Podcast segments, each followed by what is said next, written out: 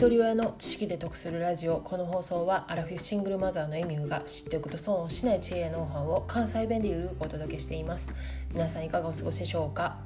え今日は18歳の娘が作ったプレゼン資料についてお話ししたいと思います。何に対するプレゼンかというと我が家で決めてる門限があるんですけれどもその門限のルールを変更してほしいという内容なんですよね。でうちではね娘も息子も門限があります。で小3の息子は冬の間はね夕方5時でまあ日の長さでねその門限の時間変えてるんですよね。で娘はね18歳なんですけれども数年前まではね門限決めてませんでした。っていうのは、まあ、私の勝手な思い込みでね、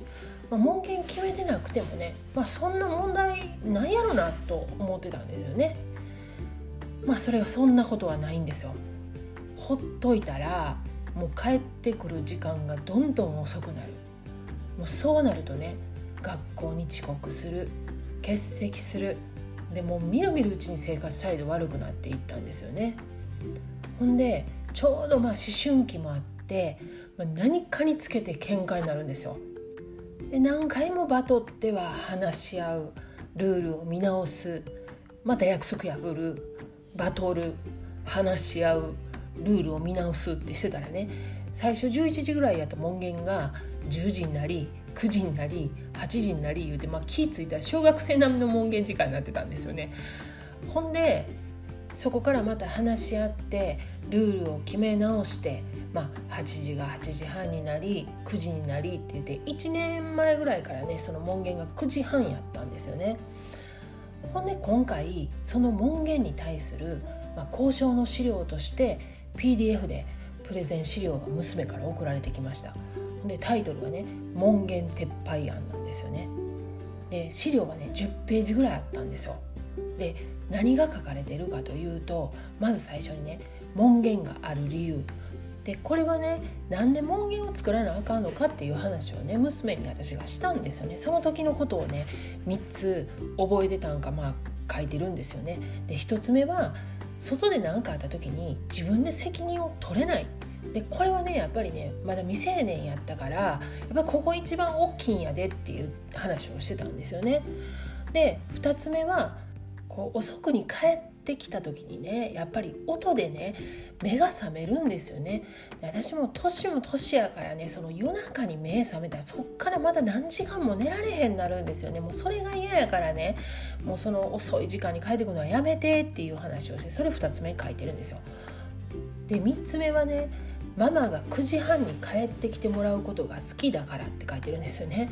でこれはねそのもうめっちゃ揉めてる時にもう売り言葉に買い言葉みたいな感じになってね。そんな門限があったらなんじゃかんじゃってなるからもううるさいな。もうママが9時半に帰ってきてもらうことが好きやねんっていう風にも言ったんですよね。ほんなそれ書かれてたんですよね。ほんでそういうこう門限にある理由が書かれて門限がある理由を書かれててでその次にね門限をなくしてほしい理由を書いてるんですよ。でねまあそれはね門限気にせず遊びたいとかまあみんな帰ってないのに一人だけ帰るのがやっぱり寂しいとか、まあ、そういうことを書いてるんですけど、まあ、それはね、まあ、気持ちわかるなと思って読んでたんですよね。でその次にね、まあ、門限がもしなくなったとしてなくなったとしたとしても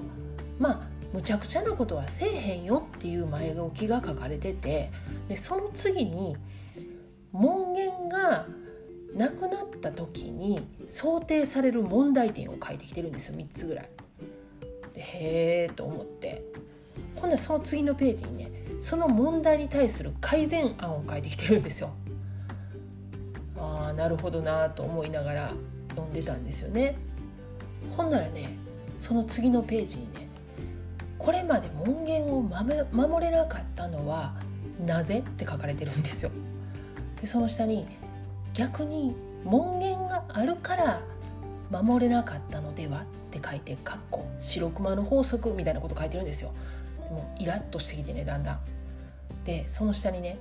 門限を作ってしまうと自己コントロール能力が自分で鍛えられなくなるのではクエスチョンマークって書かれてるんですよ。わめっちゃ腹立ってきたと思ってで次のページ見たら1行だけね「門限をなくしてみてはどう?」って書かれてるんですよ。うわめっちゃ腹立ってきたと思ってほんでね最後なくすとなるとね問題もあるやろうからとりあえず11時にしてみてはって書かれてるんですよ。イラーしてねもう腹立つと思って何クロージングしてんねんと思ってねなんやろねこう人ってねこうやってこううまく誘導されてるのが分かるとねもう買いたいもんも買いたくなくなるのがこう人間の心理ですよねめっちゃ腹立ってきたんですけどねまあね冷静に考えたらねまあここほんと12年ね娘も成長したなと思ったんですよね。そのもう反抗期真っ只中の時はもう中二病丸出しでねもう理不尽なこと言うても話の筋通れへんしまあ話し合いにならないんですよ。それがね自分の言い分を無理やり通すんじゃなくてちょっとしたユーモア交えてねその冷静に交渉してくるのに関してねもう正直めちゃくちゃ感心しました。ほんでまたねその最近の子ね学校でみんなの前でこうやってプレゼンする機会が多いから資料もちゃんと作れるしその資料の作り方もねその話の流れとか構成もね大人顔負けなんですよね。いやほんま成長したなと思って、まあ、我が子ながら尊敬すらしてます。もう自分のね高校時代なんかとはもうほんま運命の差です。こうやってね成長していくんやなと思ったら、まあ嬉しくもありちょっと寂しさも感じたりしましたで小さい頃からねほんと手のかからないやりやすい子で、まあ、どっちか言うたらねその息子の方が感触持ちでねもうややこしかったんですけどもここ数年ほどその娘の思春期と私の更年期が重なってもうお互いホルモンのバランス乱れまくってね家の中が修羅場状態だった時も何回もあったんですよね。でうちねもう小さい頃からねもう高校卒業したらもう家出なあかんっていうルールにしててねもうその思春期で揉めてる時なんかもう早家出てってくれへんかなと思ってたんですけどもこうやってね手が離れ出すとね勝手なもんでなんかこう切なくなるというか寂しいなって感じたというお話でした。過去回405回で子育てが上手やと思ってるという配信をしています。これはね私がね自分自身が子育てが上手やって勘違いしてたっていうお話です。概要欄にリンク貼ってますのでよかったら合わせて聞いてみてください。では最後までお聴きいただきありがとうございました。今日も笑顔で。